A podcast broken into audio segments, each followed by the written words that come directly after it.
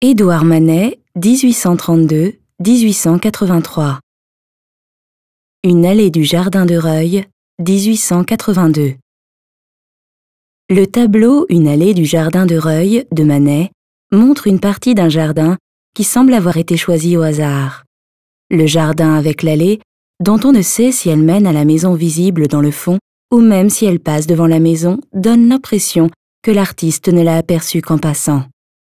Le tableau est presque entièrement peint en vert et prend vie grâce aux effets de la lumière du soleil dansant sur le feuillage des arbres et des arbustes.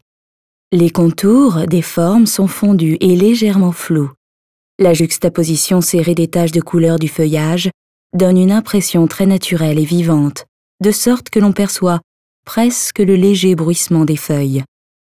L'artiste a appliqué les couleurs pures, les contrastes avec les nombreux verts forment le ciel en arrière-plan, la maison cachée dans les broussailles et l'étroite allée du jardin au premier plan. Le motif, la représentation des effets de lumière et le style permettent de classer ce tableau parmi les impressionnistes. Manet n'a pas appartenu au cercle fermé de l'impressionnisme, mais était ami avec des artistes un peu plus jeunes que lui, Monet, Pissarro, Renoir et Sisley. Édouard Manet, dont les tableaux figuratifs Déjeuner sur l'herbe et Olympia avaient provoqué un grand scandale au Salon de Paris, n'a peint des paysages que dans les dernières années de sa vie. L'été 1882, l'artiste, gravement malade et handicapé, a vécu dans la maison visible en arrière-plan, la Villa Reuil, dans les environs de Paris. Plusieurs natures mortes et sept vues sur le jardin et la villa ont été réalisées durant cette période.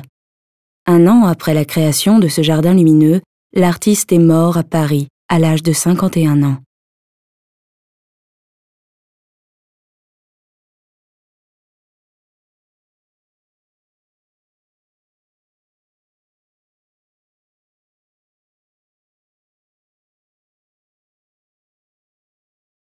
Visitez le musée des beaux-arts de Berne et voyez les œuvres originales et téléchargez l'application gratuite Moseen Bern dans le App Store.